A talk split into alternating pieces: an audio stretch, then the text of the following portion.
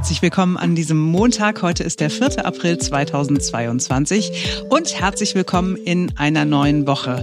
Heute hatte Marc eine Spezialepisode geplant, in der es nur um den Bundeskanzler geht, was er für ein Mann ist und was er für eine Führungskraft ist. Er hatte geplant? Wie, wie geplant, aber es kommt nicht so oder was? Nein, ich möchte auch noch ein Thema unterbringen. Ich habe eine Erkenntnis ja. am Wochenende gewonnen, die ich unbedingt mit der Welt teilen muss. ja, ich habe diese, diese Nachricht bekommen von einer gewissen äh, Simone Panteleit. Da, da wäre noch was. Ähm, ja, dann gucken wir uns das doch. Nein, alles gut, ich bin gespannt. Äh, ich bin Marc Schubert. Und ich bin Simone Panteleit. Jetzt beginnt ein neuer Tag. So, die Erkenntnisgewinne vom Wochenende. Meine Damen und Herren, Simone Panteleit teilt ihre Erfahrung mit dem Planeten. So ist es. Äh, wir machen einen kleinen Ausflug in die Botanik, denn es ist ja gerade äh, Bärlauchsaison habt ihr ja vielleicht selbst im Garten oder kennt ihn aus dem Park oder aus dem Wald. Wenn man so im März, April an diesen teils riesigen Bärlauchflächen vorbeiläuft, dann riecht man das ja immer so ganz intensiv, ähm, riecht so nach Knoblauch. Ich habe in meinem Garten auch Bärlauch und habe am Wochenende äh, welchen geerntet, weil ich gerne Bärlauchpesto machen wollte. Und dann habe ich das bei Instagram in meiner Story dokumentiert und äh, habe halt den, den Bärlauch, ne, wie er so im Garten steht und dann, wie ich ihn geschnitten habe und so. Und dann habe ich eine Flut an Nachrichten bekommen. Ähm, von Menschen, die mein Rezept haben wollten, was ich mhm. übrigens selber nur gegoogelt hatte. Und wieder andere haben dann gefragt, ähm, bist du dir wirklich sicher, dass das Bärlauch ist? Keine Maiglöckchen. Genau, denn das äh, hat man ja schon mal gehört. Ne? Also Maiglöckchen sehen mhm. Bärlauch sehr ähnlich, äh, ist super giftig, hat äh, schon bei Menschen zum Tode geführt. Jedes Jahr gibt's wieder äh, Berichte von Vergiftungserscheinungen. So, und dann habe ich immer geantwortet, nein, ist alles gut und es ist wirklich Bärlauch. Die Blätter riechen, wenn man sie zerreibt, nach Knoblauch. Das ist wirklich Bärlauch. Und dann hat mir aber einer geschrieben, Hajo, glaube ich, und hat ein Foto seines Bärlauchs im Garten geschickt. Und dann dachte ich, okay, der sieht wirklich ganz anders aus als mein meiner. Also seiner sah wirklich nach Maiglöckchen aus und meiner sieht eher so aus wie Gras, so ganz lange, schwertförmige Blätter. Und dann habe ich leise Zweifel bekommen und dachte so, okay, vielleicht ist es bei mir im Garten gar kein Bärlauch. Wow. Und dann habe ich ein bisschen Recherche betrieben und habe gelernt, es gibt also auch noch andere bärlauchartige Pflanzen, bei denen es gerne zu Verwechslungen und zu Vergiftungen kommt, nämlich Herbstzeitlose. Äh, die treiben auch im Frühjahr aus und die Blüten sehen später so ein bisschen aus wie so äh, Krokusse ähm, auch äußerst giftig natürlich. Und äh, die jüngeren Pflanzen des gefleckten Aaronstabs, die machen auch einen auf Bärlauch, sind auch extremst giftig. Und ich bin immer unsicherer geworden und habe gedacht, fuck, ey, was ist denn das? Aber das riecht auch so nach Knoblauch und ich habe das doch all die Jahre gegessen. Es ist doch nie was passiert. Was soll es denn sein, wenn es kein Bärlauch ist? so, und dann habe ich aber gelernt, es gibt tatsächlich speziellen Berliner Bärlauch bekannt auch als Wie? Wunderlauch. Ja, wir hier in Berlin und Umgebung haben einen speziellen äh, Bärlauchartigen Bärlauch. Also es ist kein echter Bärlauch, sondern es ist, äh, wie gesagt, Berliner Bärlauch. Äh, kann sich auch flächendeckend stark ausbreiten. Die Blätter sehen wirklich anders aus, eben die, wie bei mir im Garten. Ähm, riecht und schmeckt aber so wie echter Bärlauch und der wurde Mitte des 19. Jahrhunderts im Botanischen Garten in Steglitz angesiedelt, kommt ursprünglich aus dem Kaukasus, aus Zentralasien sowie Nordiran und ist seitdem verwildert, hat sich ausgebreitet bis in meinen Garten und jetzt wartet er in Gläsern darauf, gegessen zu werden, auf Brot oder zusammen mit einer Nudel. Und die Überlebenswahrscheinlichkeit bei diesem Berliner Bärlauch ist hoch? Liegt bei 100 Prozent. Oh. Oh, oh, oh, gut. Das ist eine gute Nachricht. Wow. Ey, Also ich habe gesagt, jetzt kommt sie mit einem Bärlauchrezept. Ja, gut. Ja, wahrscheinlich kommt noch Parmesan rein und Olivenöl. Ja. Habe ich so gedacht. Ja, ja aber, Pinienkerne waren ah. auch noch mit dabei. Aber ich fand es wow, total lustig, weil mir so viele Leute geschrieben haben und ich gedacht habe, so, was ist das bitte? Was habe ich denn all die Jahre gegessen und für Bärlauch gehalten? Und dann war es total cool, dass sich was aus, aus dem Botanischen Garten so sehr verbreitet hat, dass es in meinem Garten wächst und ähm, ja, mich jedes Jahr aufs Neue erfreut. Sensationell. Und das mit den Maiglöckchen, ich frage das nämlich jedes Mal, weil wir haben so eine, so eine Gartengruppe. Also ich bin nur Besucher des Gartens, aber bin in dieser äh, Gruppe auch. Und ähm, der Besitzer des Gartens äh, schreibt hier so, ah, ich habe Bärlauch geerntet, ersten Bärlauch in diesem Jahr geerntet. Und jedes Jahr stelle ich dieselbe Frage und sage auch, wie jedes Jahr stelle ich die Frage, handelt es sich möglicherweise um Maiglöckchen? Und dann kommt äh, wie jedes Jahr die Antwort nein. Und jetzt habe ich gerade gedacht, oh mein Gott, wenn diese Geschichte jetzt so ausgeht, dass du die Familie gerade eben noch äh, vor dem Grab gerettet hast, indem du äh, das Bärlauchpesto einfach weggeworfen hast oder so, habe ich gedacht, das würde doch super passen. Aber ist ja krass. Oder? Ja. Ich musste diese Erkenntnis mit euch teilen. Tut mir leid, wenn ich euch gelangweilt habe, aber ich fand's, ich fand's spannend. Nein, du hast möglicherweise Leben gerettet. Zumindest hat es unser Leben bereichert. Vielen Dank. so. Tut mir leid, dass ich so eine Banalität erzählen musste, aber mich hat es voll beschäftigt. Wie immer, äh, du hast es bei Instagram gesehen, ja, wenn wir jetzt gleich über Olaf Scholz und die Politik reden, wenn die Leute sagen, ja, war ganz interessant, aber, oh, aber die Bärlauch-Geschichte, du weißt, das sind doch immer diese Geschichten, bei denen wir dann so denken, naja, ah haben wir mal ein bisschen geplaudert und schon hast du auf einmal so viele E-Mails, kommst gar nicht mehr hinterher, äh, die zu beantworten.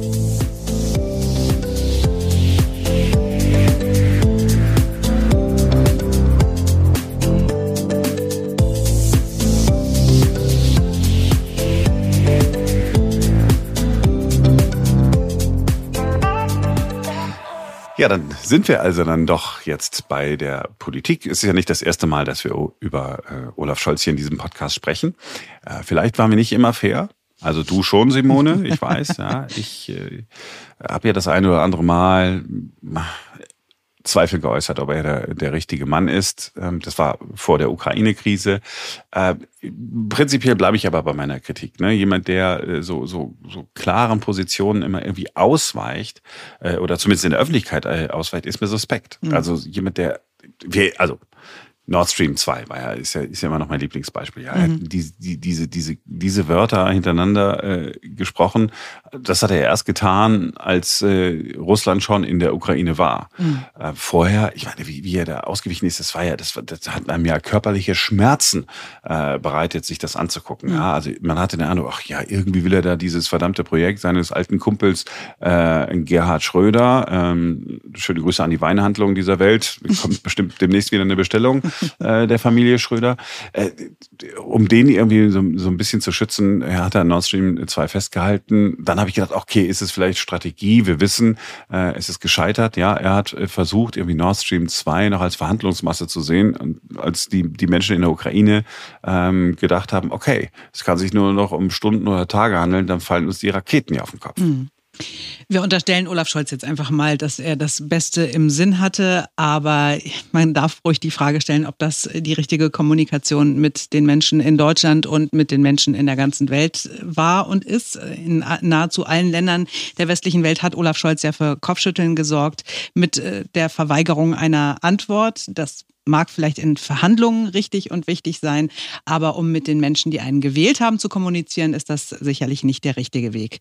Aber dann hat Olaf Scholz ja eine Zeitenwende eingeleitet, eine Wende, die überfällig war. Wir nähern uns heute dem Kanzler mal auf andere Weise oder wenn man es so richtig sagen will, wir lassen uns äh, nähern. Ihr wisst ja, dass äh, in unserer Podcast-Familie es auch den Podcast gibt Dirke und Huben, der Führungs Podcast mit den beiden Vorstandsberatern und Buchautoren Kai Dirk und Anke Huben. Äh, es erscheint wöchentlich eine neue Folge und in der aktuellen Folge beschäftigen sich die beiden mit Olaf Scholz und schauen sich mal seine, ja, wie will man sagen, Kraft zum Führen an. Das hören wir uns jetzt an. Ja, und der Titel der aktuellen Episode ist auch gleich an den Kanzler gerichtet. Die Folge heißt Lieber Olaf Scholz, trauen Sie sich. Dirke und Huben der Führungspodcast. Wir sehen die Stärken und die Schwächen als eine Art Kontinuum, also wie so ein Lautstärkeregler. Ne? Wenn Sie das zu hoch drehen, diese Stärken, die Sie haben, dann kippen die in Schwächen um. Sie verstehen Führung immer entsprechend Ihres präferierten Verhaltensstils. Also für Sie ist Führung einfach noch eine Stärkung Ihrer Stärken. Aber das ist eben eine Verkürzung, denn es gibt eben nicht nur diesen einen Verhaltensstil, sondern es gibt viele. Lieber Olaf Scholz, es ist ganz klar, da müssen Sie ran als Bundeskanzler. Es geht um Ihre Wirkung und Wirksamkeit für die Bevölkerung der Bundesrepublik Deutschland.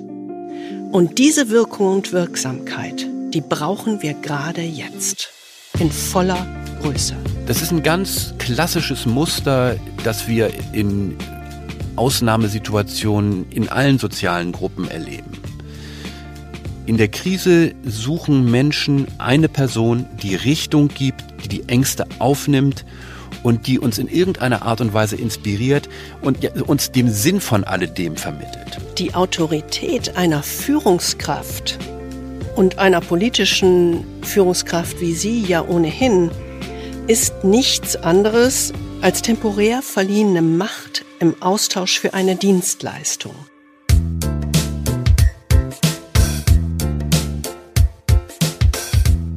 Der Führungspodcast mit Anke Huben und Kai Dierke.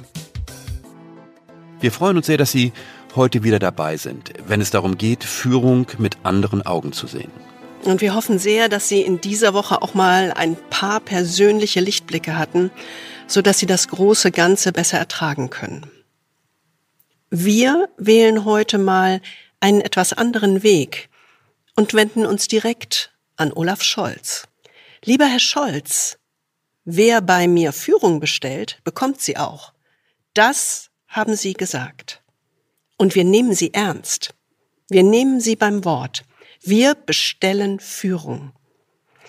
Allerdings in einem etwas anderen Sinn, als Sie vermutlich denken und auch viele Kritiker, die bei Ihnen Führung einfordern. Immer mit diesem Unterton, stärker auftreten, dominant sein, klare, eindeutige Linien zeichnen, Entscheidungen setzen. Also schalten Sie bitte nicht ab. Wir meinen es wirklich gut mit Ihnen. Mhm. Uns geht es in diesem Podcast, den wir Ihnen persönlich widmen, nicht um Konfrontation, sondern es geht uns um Reflexion und Inspiration für Sie. Es geht uns nicht um Bashing, sondern es geht vielleicht um eine Einladung zur Selbstreflexion. Und deswegen haben wir auch überhaupt keine Lust, uns in diesen selbstgefälligen und vielstimmigen Chor von Journalisten einzureihen, der sie mit allen möglichen Begriffen belegt, wie bedingt anführbereit oder Kanzler der Reserve, Kühlschrank oder Bundesnotar. Darum geht es uns nicht. Wir wissen, es ist eine extrem schwierige Zeit. Eine extrem schwierige Zeit für uns alle, aber ganz sicher auch für Sie. Denn ganz ehrlich, wir können uns ja eigentlich gar nicht vorstellen, wie schwer Ihre Aufgabe ist. Und wir beneiden sie ganz sicher nicht. Es muss hart sein, in diesen Zeiten Bundeskanzler zu sein. In Corona-Zeiten ist das schon schwierig genug. Und dann jetzt noch diese unfassbar schwere weltpolitische Krise, die ja einen ganz langen Schatten wirft. Also, Sie sind als Klimakanzler quasi gewählt und als Kriegskanzler aufgewacht und erleben zusätzlich zu Corona diese schwerste außenpolitische Krise seit 1945. Ja, sie haben erst zögerlich, aber dann doch entschlossen die Zeitenwende eingeleitet und damit einen Begriff geprägt, an dem wir uns alle abarbeiten werden und müssen. Der 24. Februar 2022 markiert eine Zeitenwende in der Geschichte unseres Kontinents. Mit dem Überfall auf die Ukraine hat der russische Präsident Putin kaltblütig einen Angriffskrieg vom Zaun gebrochen. Aus einem einzigen Grund. Die Freiheit der Ukrainerinnen und Ukrainer stellt sein eigenes Unterdrückungsregime in Frage. Das ist Menschenverachten, das ist völkerrechtswidrig, das ist durch nichts und niemanden zu rechtfertigen. Ihr Begriff der Zeitenwende markiert ja einen tiefen Bruch mit der Vergangenheit. Und genau diesen Bruch spüren die Deutschen auch in dieser Zeit. Was also sind die Auswirkungen oder Folgen dieser Zeitenwende? Die erste direkte Auswirkung ist, die Deutschen haben Angst. Und tatsächlich ist die Angst der Deutschen so hoch wie seit 1945 nicht mehr. Es gibt eine ganze Reihe von Studien, die in dem Zusammenhang gemacht worden sind. Gerade kürzlich hat eine Allensbach-Studie gezeigt, das Zukunftsvertrauen der Deutschen ist kollabiert. Also es gibt so etwas wie einen Zusammenbruch des Zukunftsoptimismus. Nur 19 Prozent der Bundesbürger sind optimistisch gestimmt für die nächsten zwölf Monate. So einen schlechten Wert hat es seit 1949 nicht gegeben. Also sind die Deutschen bei weitem pessimistischer als im Koreakrieg, beim Mauerbau, bei 9-11, während der Finanzkrise 2008 oder selbst während der Corona-Krise. Eine andere Studie hat gezeigt, dass 62 Prozent der Deutschen Sorge hat, dass dieser Krieg zu einem Weltkrieg eskalieren könnte. 78 Prozent sorgen sich vor einer Weltwirtschaftskrise und immerhin 87 Prozent halten den Ukraine-Krieg für eine der größten Einschnitte in der europäischen Geschichte. Also das ist ganz klar. Und das sehen wir auch an uns selbst. Die Deutschen haben Angst. Politische Disruption, existenzielle Unsicherheiten, Angst vor Verlust, ja, Verlust der eigenen Zukunft. Und das ist weit mehr als die gern etwas belächelte notorische German Angst. Der Historiker Frank Bies an der University von California in San Diego hat eine ganz interessante Geschichte der Bundesrepublik Deutschland geschrieben. Und mhm. diese Geschichte heißt Republik der Angst. In dieser Geschichte der Bundesrepublik zeichnet er die Entwicklung unseres Landes anhand von Angstzyklen nach. Also so eine Art aufeinanderfolgende Angstobjekte, an denen sich die Angst der Deutschen immer wieder aufs Neue entzündet hat. Das beginnt mit der Angst vor den Siegermächten nach 1945, dann der Kalte Krieg, Terrorismus in den 70er Jahren, Wettrüsten in den 80ern, islamischer Terror seit 9-11, Finanzkrise, Klimakatastrophe und viele mehr. Was er herausgefunden hat, ist, dass die Deutschen einen angsterfüllten Zukunftsbezug haben. Der aus diesen Katastrophen geboren wurde. Der aus diesen Katastrophen und selbst früheren Katastrophen geboren wurde. Das geht mhm. zurück mit nationalen Katastrophen zurück bis zum Dreißigjährigen Krieg eigentlich. Aber was wirklich interessant ist, ist, dass Bies zu einem bemerkenswerten Schluss gekommen ist. Er sagt nämlich, dass diese Angstzyklen immer den Keim zu einer positiven Veränderung in sich getragen haben. Also, dass man diese Angst produktiv nutzen kann in der Politik und in der Gesellschaft für die Weiterentwicklung. Er formuliert das so schön treffend. Er sagt, die Angstgeschichte nach 1945 trug paradoxerweise zur Stabilisierung und zum Erfolg der Bundesrepublik bei. Und er gibt ja einen Hinweis. Genau, er sagt, es gibt einen Schlüssel dazu und er nennt das so schön demokratische Gefühlspolitik. Ein blöder Begriff eigentlich. Ein blöder Begriff, weil er klingt so gefühlig, aber ist er nicht. Demokratische Gefühlspolitik heißt Begegnung mit und Kultivierung dieser gesellschaftlichen Ängste. Es geht um die Nutzung und Bewirtschaftung dieser demokratischen Angst im produktiven Sinne. Okay, also das ist der eine Teil der Ausgangssituation, die fundamentale Angst der Deutschen, die man nicht ignorieren darf und die aufgenommen werden muss. Genau. Das Zweite, was wir als zusätzliche Indizien haben aus den aktuellen Umfragen, die Deutschen, lieber Olaf Scholz, sind nur begrenzt mit ihnen zufrieden. Die Zufriedenheit mit ihrer Arbeit sinkt von 56 Prozent im Februar auf 48 Prozent im März. Das ist immer noch ordentlich, aber ganz klar, der Trend geht in die falsche Richtung. Also diese konkreten Herausforderungen, die Sie eh haben und die Umfragen zu Stimmung und zu Ihrer eigenen Arbeit, also quasi wie Feedback, können Sie ja nicht einfach wegdrücken. Das ist ja ähnlich wie bei unserer Arbeit mit CEOs in Unternehmen. Confront genau. the brutal facts. Und damit umgehen und nicht, ach, das wird schon wieder besser werden. Denn eigentlich kann man das ganz gut vergleichen. Eigentlich sind Sie doch CEO der Deutschland AG. Aber bitte, ja, ja, ich höre Sie schon sagen, das kann man doch überhaupt nicht vergleichen. Da widersprechen wir. Mhm. Es ist nicht das Gleiche, aber es ist vergleichbar. Und wir können auf Ähnlichkeiten und Muster schauen. Und die sind durchaus gegeben.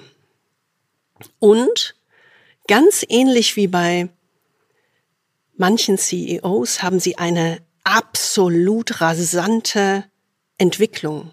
Blitzkarriere könnte man sagen. Also wenn man das jetzt mit Unternehmen vergleicht, sind sie von dem Leiter einer der kleinsten Regionalgesellschaften eines Konzerns. Das hören die ja. Hamburger nicht gern. Nee, erster Bürgermeister in Hamburg. Sind sie aufgestiegen zum Konzern-CFO, also zum Finanzminister. Boah, ein Wahnsinnsschritt. Und dann haben Sie einen weiteren Wahnsinnsschritt gemacht. Sie sind vom Finanzminister aufgestiegen zum Bundeskanzler, also vom CFO zum CEO. Hätten Sie sich Kanzler sein anders, möglicherweise leichter vorgestellt? Nein. Lieber Herr Scholz, ganz ehrlich. Ja, leichter haben Sie sich sicher nicht vorgestellt, aber doch anders, oder? Alles andere würde mich jetzt wirklich stark irritieren, denn die CEO-Rolle ist eine vollständig andere Rolle als die CFO-Rolle. Also Bundeskanzler ist nochmal ein ganz anderes Ding als Finanzminister. Sie stehen vor ganz anderen Herausforderungen, professionell, politisch, aber auch persönlich. Der Management-Guru Michael Porter hat mal gesagt, nichts, aber auch gar nichts bereitet einen auf den Schritt zum CEO vor. Der CEO ist eigentlich the only peerless role. Ja. Die einzige Rolle ohne Kollegen. Furchtbar einsam. An eine, eine, eine einsame Rolle. Und wenn man sich das so vorstellt, ich meine, wenn man Ministerpräsident ist, dann hat man immer noch andere Ministerpräsidenten, mit denen man sich auseinandersetzen kann oder zusammensetzen kann. Wenn man Minister in einem Kabinett ist, hat man immer Ministerkollegen, mit denen man sich austauschen kann. Aber als Bundeskanzler ist man Bundeskanzler und ist damit im Grunde in einer einsamen Position, äh, ohne dass man in, sich in irgendeiner Art und Weise mit Gleichen äh, auseinandersetzen kann. Und wir kennen das aus anderer Erfahrung. Wir dürfen mehrere CEOs von DAX-Konzernen begleiten. In diesem Schritt, und das haben mehrere getan, vom CFO zum CEO, das ist ein ganz gebräuchliches Muster in Deutschland, äh, ne, dass der Finanzminister zum Kanzler wird, beziehungsweise der CFO zum CEO. Wird mhm. sehr gern genommen. Ja, und die merken dann in dem Moment, in dem sie in die CEO-Rolle kommen, wie grundsätzlich anders das ist. Und viele von diesen späteren DAX-CEOs haben sich darauf ganz intensiv vorbereitet. Also sehr bewusst gesagt, was muss ich entlernen als neuer, als in diesem Schritt vom CFO zum CEO und was muss ich neu lernen? Und dabei ging es nicht vor allem um fachliche Vorbereitung. Die fachlichen Dinge beherrscht ein CFO meist sehr, sehr gut, sondern es ging vor allem immer um die Vorbereitung als Person und als Persönlichkeit. Und dann jetzt nochmal gewürzt durch die Corona-Krise und diese schwere weltpolitische Krise, die Sie managen und mitgestalten müssen. Einer der bekanntesten internationalen Coaches, Marshall Goldsmith, hat mal gesagt zu Managern, die in diese höchsten Positionen aufsteigen, what brought you here won't get you there. Also das, was sie bis hierher gebracht hat, wird sie nicht weiterbringen. Sie müssen anfangen, sich ganz klar darüber zu sein, was sie entlernen müssen und was sie neu lernen müssen. Ja, und das, lieber Olaf Scholz, gilt genauso auch jetzt für Sie. Was sagt Ihnen die Stimmung im Land? Quasi das Feedback durch die Umfragen, das Sie bekommen haben. Es gibt den schönen Satz von Shakespeare, den nehmen wir auch immer gerne in unserer Arbeit mit den Klienten. When the sea was calm, all ships alike showed mastery in floating. Also bei ruhiger See kann jeder gut segeln. Mm. Das kommt einem Hamburger wie Ihnen wahrscheinlich auch äh, leicht in den Sinn. Aber jetzt kommt es eben wirklich darauf an, beziehungsweise es kommt auf Sie an, dass Sie in diesen stürmischen Zeiten ihre Führungsqualität entwickeln und sich zu einem Führer in stürmischen Zeiten weiterentwickeln. Und wir sind sicher, Herr Scholz, Sie können das. Sie haben mit Sicherheit noch viel Potenzial in sich. Aber eines muss man anerkennen, wenn sich die Verhältnisse fundamental ändern, muss sich auch das Verhalten entsprechend ändern. Das heißt, wenn es eine Zeitenwende im Politischen gibt, dann muss es bei Ihnen auch eine Zeitenwende im Persönlichen geben. Und darauf kommt es jetzt an. Also lautet die Frage heute, die wir für Sie bearbeiten wollen, wie müssen Sie als CEO der Deutschland AG in disruptiven Zeiten führen, wenn die Bevölkerung in einer Phase und in einem Narrativ der Angst und Unsicherheit lebt? Der ukrainische Präsident äh, Zelensky hat beim Europarat gesagt, Deutschland sei immer ein bisschen spät gewesen. Das bezog sich auf Waffenlieferungen, so glaube ich. Außerdem hat er sie bei seiner Rede im Bundestag ja beinahe flehentlich aufgefordert, Deutschland die Führung zu geben, die Deutschland verdient. Bekommt Deutschland die von Ihnen? Eindeutig. Übrigens Eindeutig eindeutig. Im Übrigen sehen das sehr, sehr viele so. Die Rede, die ich im Deutschen Bundestag gehalten habe, bei der ich angekündigt habe, dass wir die Bundeswehr massiv ausbauen, dass wir ein Sondervermögen bilden werden für die Bundeswehr mit 100 Milliarden Euro und bei dem ich auch beschrieben habe, dass wir Waffen an die Ukraine liefern, hat nicht nur Bedeutung für Deutschland gehabt, sondern viele andere Länder in Europa und anderswo sind diesem Weg gefolgt. Sie sind sich sehr sicher, dass Sie Deutschland angemessen führen. Aber lassen Sie uns doch mal die Herausforderungen und die Umfragen als guten Startpunkt nehmen. Und das machen wir bei CEOs immer so. Und das ist nie zynisch gemeint, weil in diesen Feedbacks sieht man immer ganz klare Stärken und man sieht aber eben auch den Veränderungsbedarf. Und unsere Frage ist, was ist das eigentlich genau in Ihrem Fall? Ihre absoluten Stärken und der ganz klare Veränderungsbedarf. Lassen Sie uns das mal systematisch und analytisch anschauen. Das müsste Ihnen ja eigentlich liegen. Also, drei Stärken, drei Veränderungsbedarfe. Das ist, machen wir immer so, weil das ist fokussiert die Aufmerksamkeit. Mehr kann man sich eh nicht merken. genau.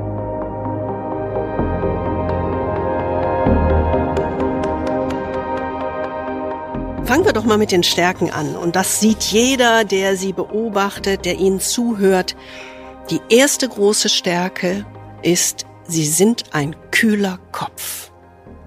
Der Spiegel drückt das so aus und sagt, Sie sind nicht hysterisch. Es gibt, glaube ich, sogar einen Zettel, der bei Ihnen im Büro hängt oder den Ihre äh, Mitarbeiter immer zitieren, wo Sie sagen, wir werden nicht hysterisch. Das erste Scholzsche Gesetz. Das ist etwas, was viele als Scholzomat beschreiben oder eine gewisse Kühlschrankkälte. Aber wir sehen das eigentlich in erster Linie so. Wir sehen das als eine absolut herausragende Stärke, gerade unter extremem Druck.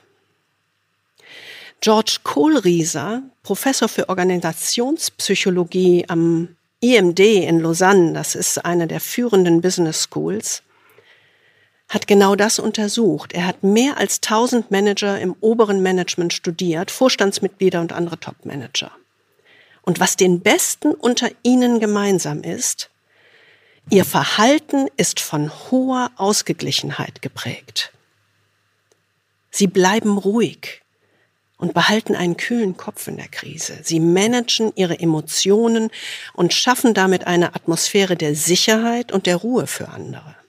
Sie teilen ihre Ängste nicht oder Sorgen oder auch nur Spannungen, selbst wenn sie mit herausfordernden, auch gefährlichen Situationen konfrontiert sind.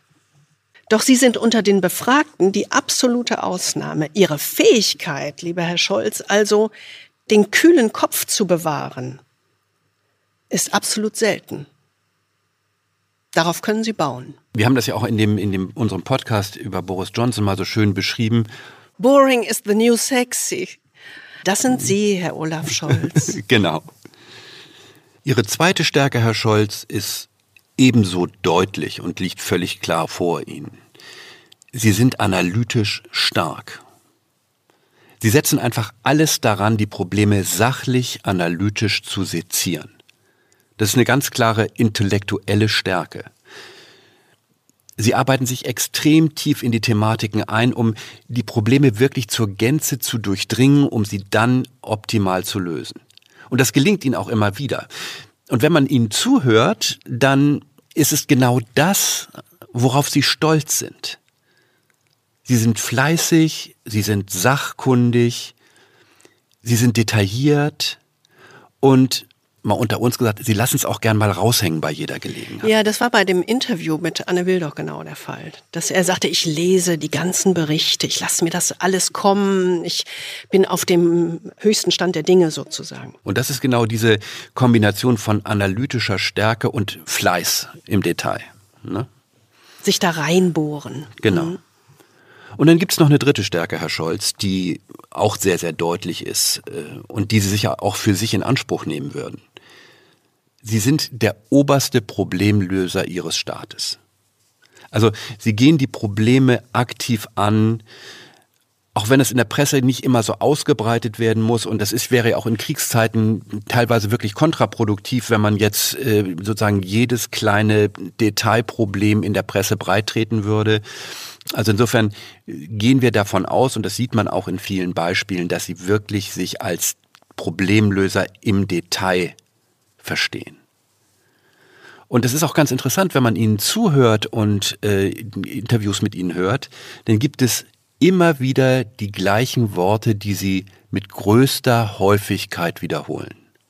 Diese Worte sind präzise, planen, vorbereiten, Effizienz. Ganz klar, Herr Scholz, man kann sich auf Sie verlassen. Das ist eindeutig. Wir haben drei klare Stärken. Den kühlen Kopf, auch unter höchstem Druck, die große analytische Stärke und die Haltung des Problemlösers. I get things done. Ja, sich wirklich reinknien ne, in die Probleme. Also, wie ist das denn, Herr Scholz? Sehen Sie sich in diesen Stärken? Da sind sicherlich noch mehr, aber das wären jetzt die drei, die wir so hervorheben würden. Was meinen Sie? Gut, wenn Sie sich in den Stärken wiederfinden, ja, dann, dann bleibt Ihnen nichts anderes übrig. Dann müssen Sie sich auch den Schwächen stellen, denn wir sehen die Stärken und die Schwächen als eine Art Kontinuum. Also wie so ein Lautstärkeregler. Ne? Wenn Sie das zu hoch drehen, diese Stärken, die Sie haben, dann kippen die in Schwächen um. Die Buddhisten haben so einen schönen Begriff dafür.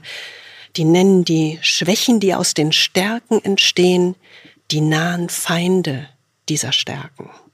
Und, und gerade eben in Krisensituationen oder unter Druck kommen diese nahen Feinde einfach hervor. Ja, die, die treten insbesondere in Stresssituationen auf die Bühne. So lassen Sie uns doch mal Ihre nahen Feinde mal so ein bisschen näher beleuchten. Wir haben gesagt, kühler Kopf, erste große Stärke. Aber kühler Kopf kann eben auch heißen, nicht mitfühlend. Sehr kalt. Führung gerade in schweren Zeiten heißt auch Emotionen anderer anerkennen. Sich als Mensch zeigen, nicht perfekt sein, menschlich nahbar sein. Und das Verrückte ist, wahrscheinlich genau wie bei Ihnen im Kopf, gibt es dieses Trugbild auch im Top-Management, wo Top-Manager in schwersten Krisen sagen, meine Hauptaufgabe und dafür werde ich bezahlt, ist Probleme zu lösen. Ich will hier nicht rummenscheln, sondern ich will die Probleme lösen. Mhm. Aber das ist ein Trugbild. Sie müssen beides können. Und ich erinnere mich noch an, an eine Situation mit einem CEO eines DAX-Konzerns, den ich in einer Diskussion erlebt habe und ich ihn da mal so zur Seite genommen habe und gesagt habe, so, mh, hm, Könnten Sie sich mal Zeit nehmen, die Emotionen anderer besser zu verstehen? Und er entrüstet. ja, ich erinnere mich. rief, ich will doch kein Softie sein. ja, genau. Also ich kann Ihnen versichern, die Emotionen anderer zu verstehen heißt noch lange nicht, Softie zu sein, sondern macht sie deutlich wirksamer in ihrer Führung. Ähm, ihre zweite Stärke war ja die analytische Stärke. Aber analytisch stark zu sein, kann eben auch heißen, intellektuell überheblich. Also so eine gewisse Tendenz zur intellektuellen Arroganz könnte man fast sagen. Und das ist bei Ihnen nicht viel anders als bei manchen CEOs, mit denen wir arbeiten, dass diese rationale Stärke, diese analytische Stärke als höherwertig angesehen wird als emotionale Stärke. Also rationale Intelligenz ist die Währung des Erfolges und emotionale Intelligenz ist eigentlich eher abgewertet. Ähm, Sie sehen es eigentlich nicht als ihre Aufgabe an, in irgendeiner Art und Weise mit dieser emotionalen Intelligenz zu arbeiten, weil sie meinen, sie würden es selbst gar nicht so unbedingt brauchen. Und äh, deswegen ist es im Prinzip eine Währung, die sie überhaupt nicht einsetzen. Aber gerade diese emotionale Dimension ist eben ganz bedeutend, denn Führung kann auch heißen, den eigenen Zweifel zeigen, die Zerrissenheit zeigen und sich sichtbar machen. Und das ist eine Dimension, die untergeht, wenn Sie ausschließlich auf die analytische Stärke setzen. Ihre dritte Stärke, und das ist vielleicht eine, die Sie am höchsten bewerten würden sogar, ist, die Probleme im Fokus zu haben also erster Problemlöser zu sein. Aber die Probleme im Fokus zu haben, kann natürlich auch heißen, sehr kleinteilig, technisch zu denken, anstatt die große Linie oder die große Vision vor Augen zu haben. Wir wissen, Deutschland hat ein Problem mit Visionen und äh, gerade Bundeskanzler, die aus Hamburg stammen, haben immer ein Thema mit Visionen. Helmut Schmidt hat ja gesagt, wer Vision hat, soll äh, zum Arzt gehen. genau. Sie schließen da im Prinzip nahtlos an, aber wenn man das mal ernst nimmt, dann heißt Führung eben auch das große Ganze sehen und einen Rahmen zu spannen für das Verständnis dessen, was passiert, Mitgefühl zeigen. Und wenn man sie so hört und äh, Anne Will über die Sterbenden in der Ukraine spricht und sie geben eine technische Antwort im Sinne von erstens, zweitens, drittens, dann belegt das nur, dass sie die, nicht nur die Probleme im Fokus haben, sondern dass sie nur die Probleme sehen und nichts darüber hinaus. Und das ist ein großes Risiko. Da habe ich auch geschluckt. Ich dachte, mein Gott. Und es geht, darum geht es ja eben. Also wenn man, wenn man in einer solchen Position ist, dann geht es eben darum, ich, ich sag mal für Norddeutsche, als Kapitän auf der Brücke sichtbar zu sein und die große Richtung zu bestimmen. Es geht nicht darum, im Maschinenraum zu sein und Kohle zu schaufeln. Herr Scholz, das sind Ihre Stärken und Ihre Schwächen, also Ihre nahen Feinde. Und es gibt sicher noch mehr, aber das ist Ihr Kernprofil. Bekommt Deutschland die Führung, die es verdient hat? Ich finde, man darf nicht drum herum reden. Deshalb gestatten Sie mir noch eine Bemerkung zu Ihrer äh, Feststellung eben. Nein, das ist falsch, was Sie sagen.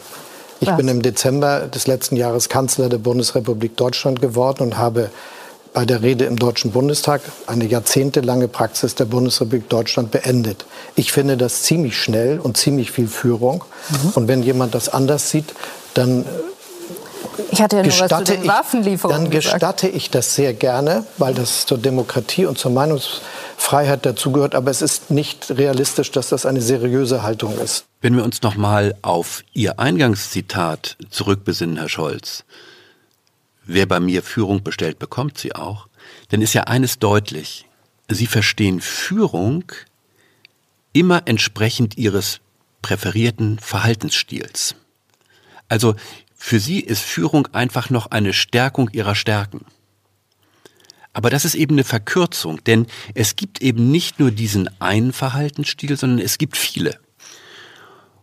Wir arbeiten in unserer Arbeit mit Top-Management-Teams und CEOs immer mit vier Verhaltensstilen. Die kann man sich relativ leicht merken, die sind intuitiv. Ja, sehr plakativ.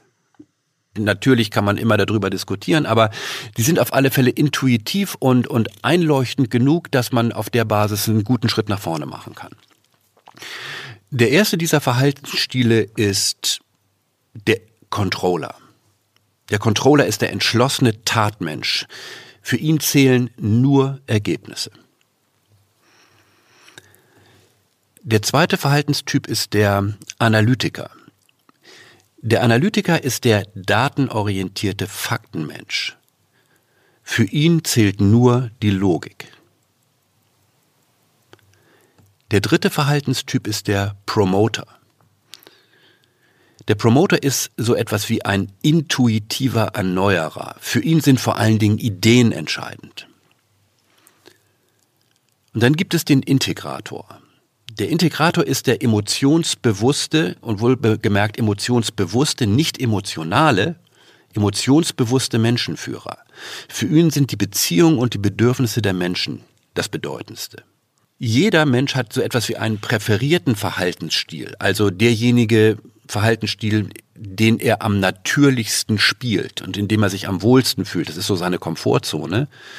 Und dieser Verhaltensstil tritt eben unter Druck ganz besonders klar hervor. Und das beobachten wir eben auch bei Ihnen. Und manchmal kann es auch eine Mischung von zwei Verhaltensstilen sein. Also wenn wir Sie so anschauen, lieber Herr Scholz, ja, dann sind Sie auf der einen Seite der Analytiker, der datenorientierte Faktenmensch, für den nur die Logik zählt. Und auf der anderen Seite der Controller, der entschlossene Tatmensch, für den nur Ergebnisse zählen. Sehr eindeutig. Jetzt könnte man da natürlich fragen, ja, ist das denn ein Problem? Mm, ja. Also, ich sag mal so, bei einem DAX-CEO haben wir es mal so ausgedrückt. Wenn einer Ihnen sagt, Sie haben Ohren wie ein Esel, ignorieren Sie es einfach. Aber wenn drei Ihnen sagen, Sie haben Ohren wie ein Esel, kaufen Sie sich einen Sattel. Lieber Olaf Scholz, es ist ganz klar. Da müssen Sie ran als Bundeskanzler. Es geht um Ihre Wirkung und Wirksamkeit für die Bevölkerung der Bundesrepublik Deutschland. Und diese Wirkung und Wirksamkeit, die brauchen wir gerade jetzt in voller Größe. Sagen wir es einfach, wie es ist, Herr Scholz. Autorität und auch Ihre Autorität ist ja am Ende nichts anderes als zugestandene Macht im Austausch für eine Dienstleistung. Im Deutschen sagen wir ja so schön und präzise, Autorität wird verliehen. Und Autorität ist so etwas wie ein universales Konzept. Aber man kann sich mal so ein bisschen vor Augen führen, was heißt das eigentlich im Kern? Was bedeutet Autorität im Kern? Und man kann sich das sehr, sehr gut vorstellen. Äh, wir haben in einem anderen Podcast schon mal über Ron Heifetz von der Harvard Kennedy School gesprochen der verdeutlicht das Konzept von Autorität sehr plakativ an einem Silberrücken, also diesem Alpha-Tier in einem Gorilla-Clan. Und mit diesem Bild kann man sehr, sehr gut eigentlich auf den Punkt bringen, was Autorität in einer hierarchischen Struktur heißt. Und es ist völlig egal dabei, ob man an der Spitze eines Staates als Bundeskanzler steht, an der Spitze eines Unternehmens als CEO, an der Spitze eines Teams, eines Bereichs oder eben auch eines Gorilla-Clans. Und was Heifetz sagt, ist, glaube ich, sehr einprägsam. Heifetz sagt, der Silberrücken übernimmt für seinen Clan traditionell fünf zentrale Dienstleistungen, um sich Gefolgschaft zu sichern. Die erste Dienstleistung ist Richtung geben. Die zweite Dienstleistung ist Schutz sichern. Die dritte Dienstleistung ist Orientierung bieten. Die vierte Dienstleistung ist Ordnung gewährleisten und die fünfte Dienstleistung ist Normen aufrechterhalten. Diese fünf Dienstleistungen muss nicht nur der Gorilla-Anführer, sondern muss jeder Anführer gegenüber seiner Gefolgschaft liefern, damit ihm die Autorität nicht entzogen wird. Das heißt, Autorität ist per se fragil, brüchig und flüchtig und sie ist vor allen Dingen abhängig von den Erwartungen anderer an diese eigene Dienstleistung. Und sie kann eben jederzeit entzogen werden. Die Autorität einer Führungskraft, Herr Scholz, und einer politischen Führungskraft wie Sie ja ohnehin, ist nichts anderes als temporär verliehene Macht im Austausch für eine Dienstleistung. Durch Dienen eine Leistung erbringen, heißt aber, sie müssen die Bevölkerung dort abholen, wo sie steht. Sie müssen sich die Autorität als Bundeskanzler verdienen. Und das heißt, sie müssen sich in ihrem Führungsstil darauf ausrichten. Sie müssen aus ihrer Komfortzone raus und auch neue Tasten lernen um diese ganze Klaviatur zu beherrschen. Nur so werden sie als Bundeskanzler erfolgreich sein und ihrer dienenden Führungsaufgabe gerecht werden. Also lassen Sie uns mal darauf schauen, was dienen, als Bundeskanzler in diesen schwierigen Zeiten konkret heißt.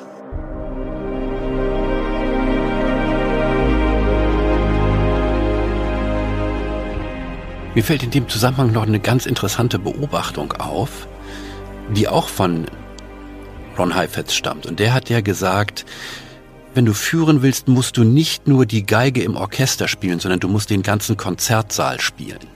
Ja. Und ich glaube, das ist auch nochmal eine ganz wichtige Einsicht, die wir hier nochmal deutlich machen müssen. Wenn wir über Führung sprechen, dann sprechen wir nicht über Führung des Kabinetts, oder Überführung im Bundestag, sondern Führen ist eine Dienstleistung gegenüber der gesamten Bevölkerung. Ja, das ist super, das ist ein gutes Bild. Ne? Wenn man auf dieses ganze Thema Führung schaut, hm, gibt es natürlich viele Dinge, äh, über die man in tiefere Gedanken kommen kann. Aber ich glaube, was wichtig ist, ist nochmal sich so das grundlegende Konzept vor Augen zu führen, das Abraham Zalesnik, ein Harvard-Professor, vor vielen, vielen Jahren entwickelt hat. Und das ist die Unterscheidung zwischen Management und Leadership. Also in Deutschen würde man vielleicht sagen zwischen Leitung und Führung. Aber wir sagen einfach mal Management versus Leadership. Das gibt es auch in vielen Permutationen, vielen hm. Veränderungen. Aber es passt hier ganz gut, um mal den Grundunterschied deutlich zu machen. Das Spannungsverhältnis, genau. Ja, Salesnik hat 1977 mit diesem einfachen Konzept eigentlich gesagt, es gibt Manager auf der einen Seite und Leader auf der anderen Seite. Manager und Leader unterscheiden sich fundamental in Bezug auf ihre bevorzugten Zielsetzungen, auf ihre Vorgehensweisen und auf ihre zugrunde liegende Haltung. Neudeutsch würde man wahrscheinlich sagen Mindset. Der Manager ist vor allem eines. Der Manager ist Problemlöser. Er begreift sich auch primär als Problemlöser. Sein Ziel ist es, das Problem kurzfristig in den Griff zu bekommen. Jedes Problem. Und es geht ihm darum, durch dieses Problemlösen die Erwartungen anderer zu erfüllen. Das wird Ihnen wahrscheinlich gar nicht so unbekannt vorkommen. In seinem Vorgehen vertraut der Manager stark auf Logik, auf rationale Intelligenz und auf Fakten. Der Manager bevorzugt so erprobte Vorgehensweisen mit klarer Struktur und klaren Verantwortlichkeiten. Erfolg basiert auf Messbarkeit und Kontrolle. Der Manager betrachtet Emotionen eigentlich eher, und auch das mag Ihnen bekannt vorkommen, als destabilisierendes Risiko. Und Risiken versucht der Manager tendenziell zu vermeiden und damit versucht er eben auch Emotionen tendenziell zu vermeiden. Wenn der Manager quasi ein Problemlöser ist, ist der Leader ein Menschenführer. Also er fokussiert auf ein langfristiges Zielbild, das Sinn vermitteln soll. Es geht ihm darum, Erwartungen aktiv zu gestalten und zu erweitern, nicht nur einfach zu bedienen.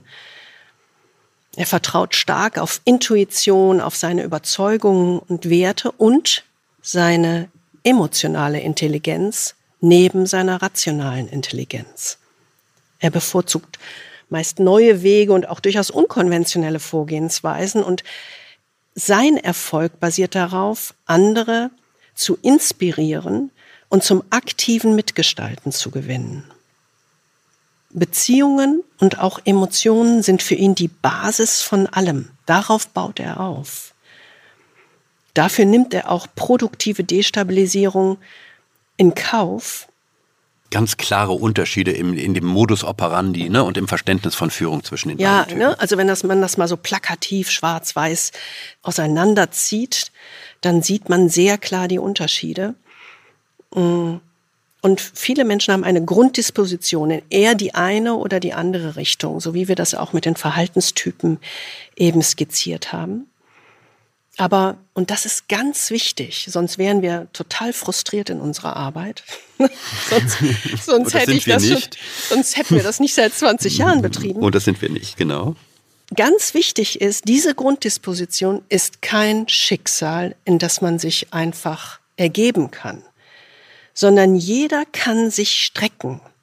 Und das heißt, jeder kann eine klare Entscheidung treffen, sich weiterzuentwickeln und dann diszipliniert daran arbeiten und sein eigenes Führungsrepertoire erweitern. Wahrscheinlich in Ihrer Situation würden wir sogar so weit gehen zu sagen, Sie können nicht nur die Entscheidung treffen, sondern Sie müssen die Entscheidung treffen. Ja, denn in Ihrer Situation heißt das ganz klar führen und nicht managen. Das ist die Aufgabe. Exakt. Wir haben ja ganz häufig schon darüber reflektiert, dass so gerade in diesem Experten-Mindset mit Detailwissen, technischem Wissen und tiefe Sachkundigkeit, dass du dort meistens in dem Manager-Mindset stecken bleibst und dich nicht bewusst in den Führungsmindset weiterentwickelst. Wenn sie es einfach so laufen lassen, dann bleiben sie da. Wenn sie aber sagen, ich will mich bewusst weiterentwickeln in meinem Führungsrepertoire, um der Bundesrepublik Deutschland, der Bevölkerung der Bundesrepublik Deutschland besser zu dienen, dann müssen sie sich weiterentwickeln, dann müssen sie in Richtung Führung gehen, so wie wir es gerade skizziert haben. Also in, könnte es auch anders ausdrücken in den Begriffen dieser Verhaltensstile, die wir eben skizziert haben. Sie müssen vom Analytiker und Controller mehr in Richtung Integrator und auch Promoter gehen und das heißt nicht nur Brücken bauen mit anderen Regierungschefs. Oder im Kabinett. Nicht nur Brücken bauen im Kabinett, genau, sondern Brücken bauen zur eigenen Bevölkerung. Das ist die Aufgabe.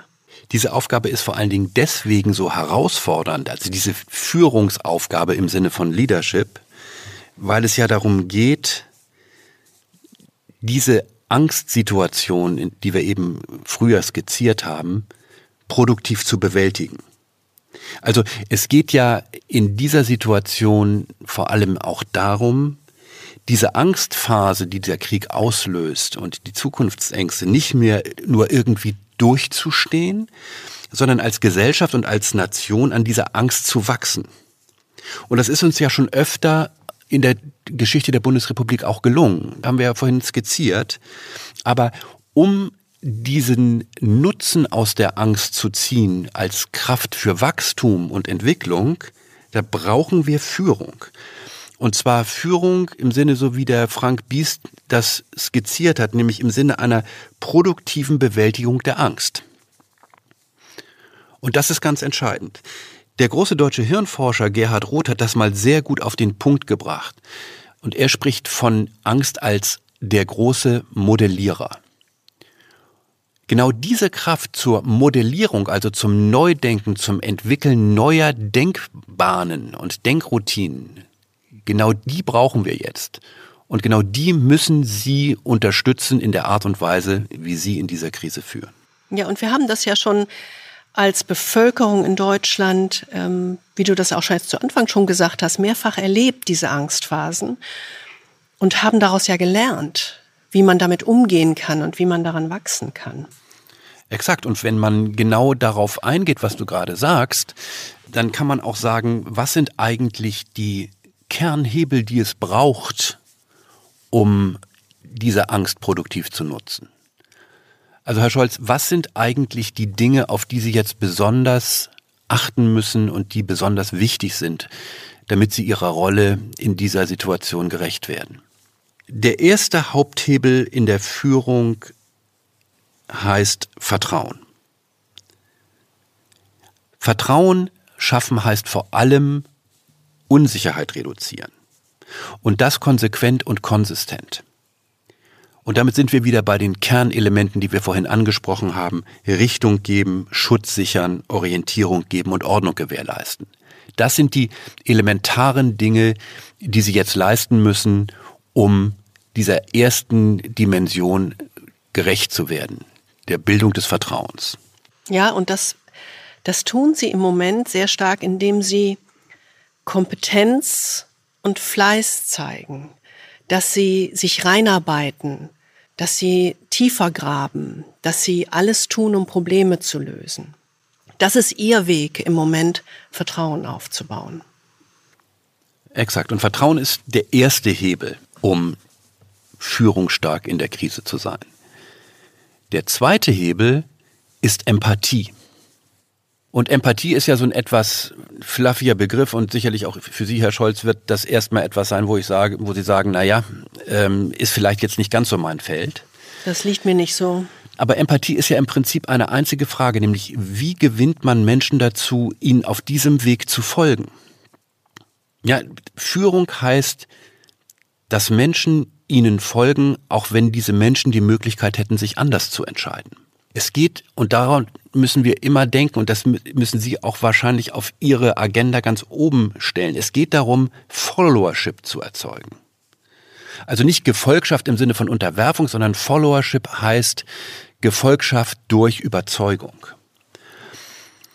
Und diese Überzeugung ist eben keine rational-technische Überzeugungsarbeit, so wie Sie sie im Augenblick die ganze Zeit leisten, sondern es geht eben darum, eine emotional beziehungsorientierte Verbindung zwischen Ihnen als Führendem und den Geführten zu schaffen. Und diese Geführten sind eben nicht nur ihre Minister, wie wir gesagt haben, das ist nicht nur der Bundestag, sondern das ist die gesamte deutsche Bevölkerung.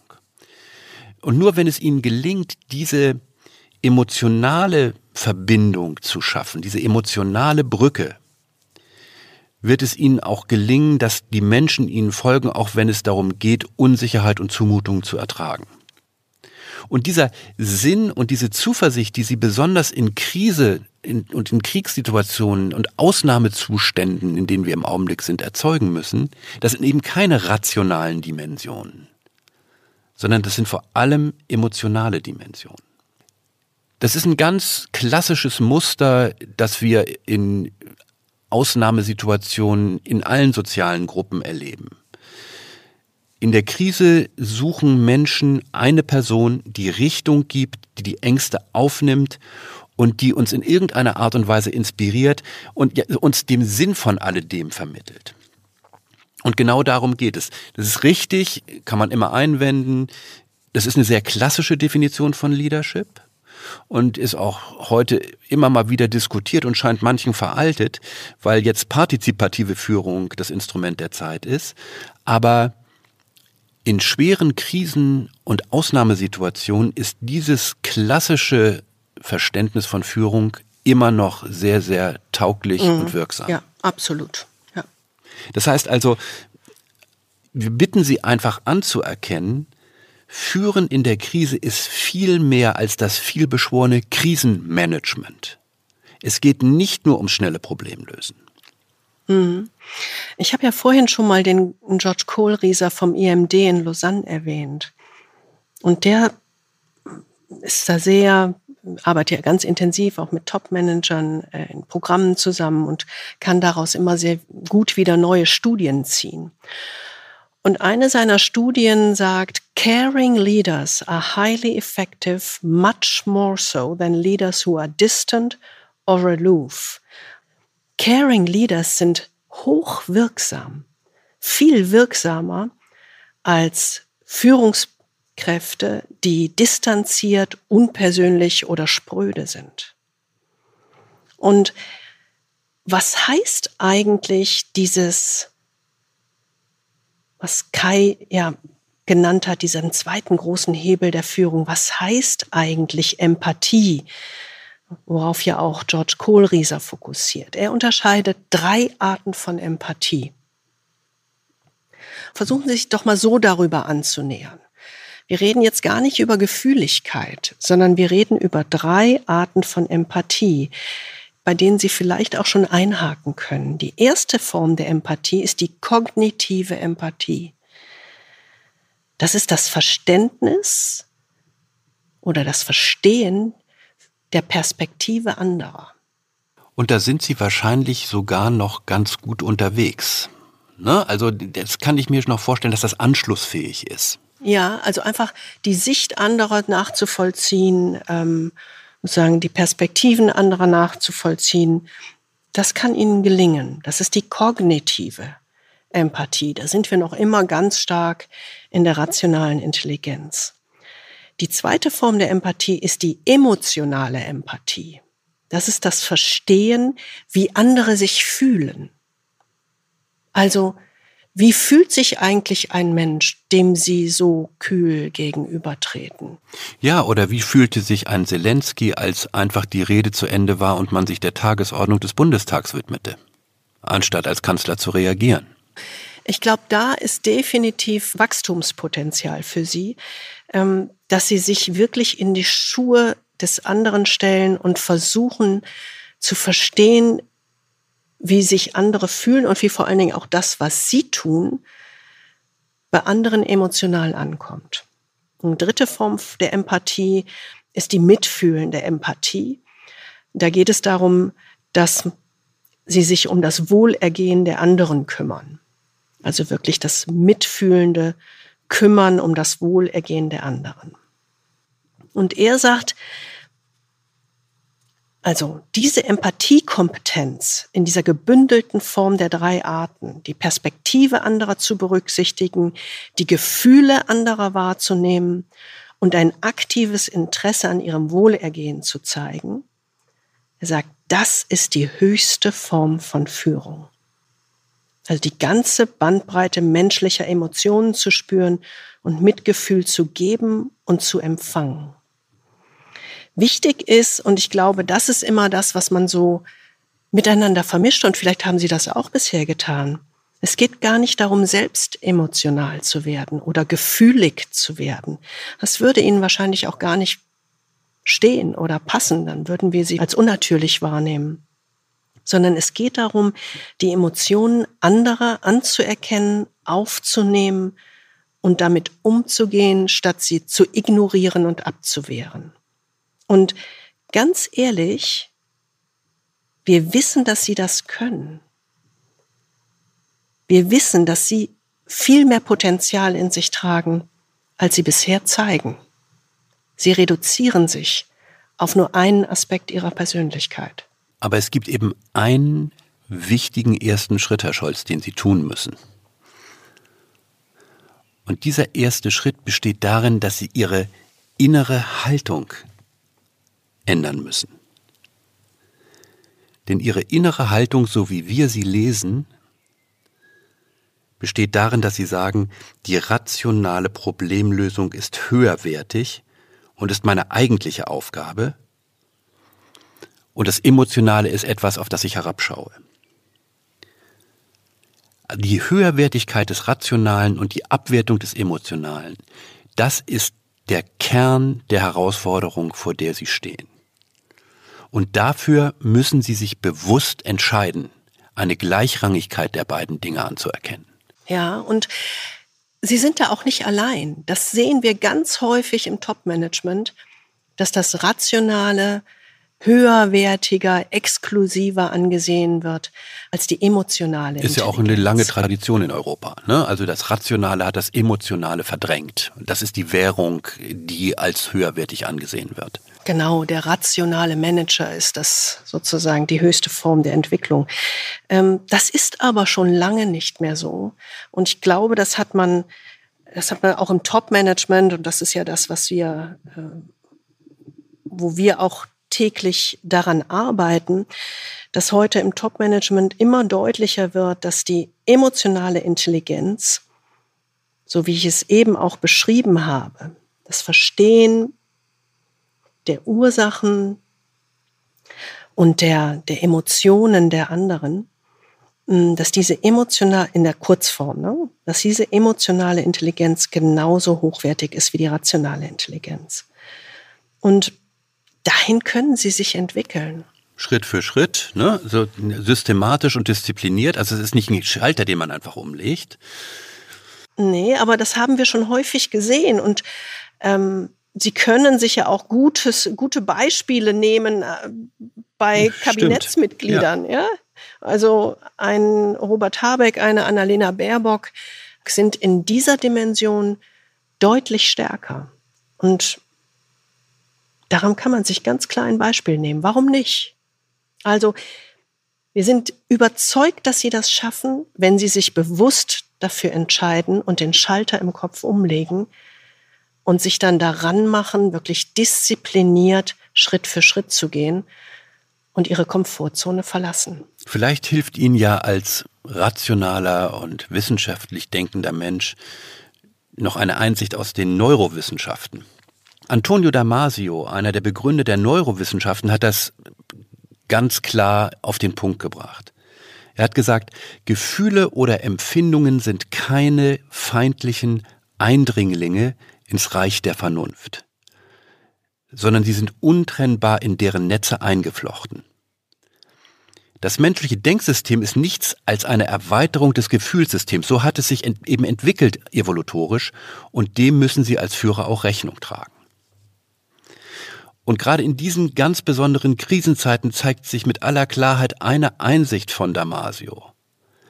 Menschen sind nicht Thinking Machines, but Feeling Machines that think. Ich liebe diesen Satz.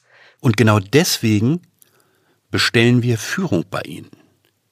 Mehr und anders.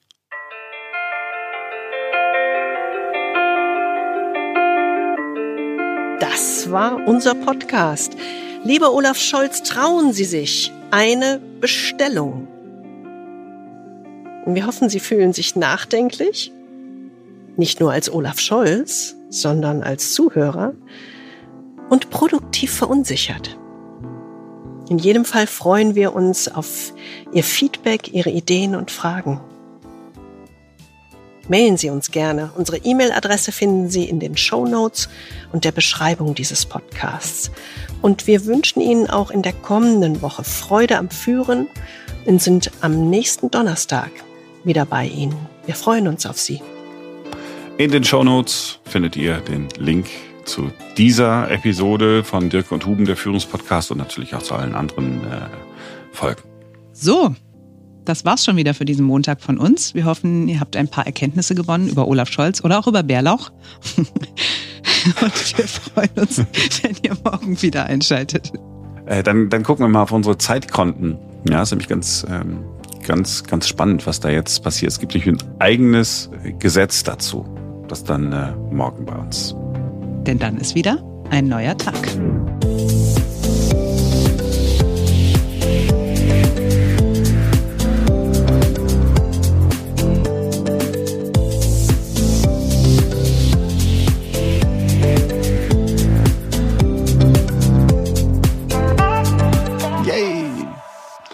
Das Yay werde ich vorausschneiden. Wieso denn nur? Verstehe ich gar nicht. Keine Ahnung, weil ich rüberkomme wie ein Vollidiot.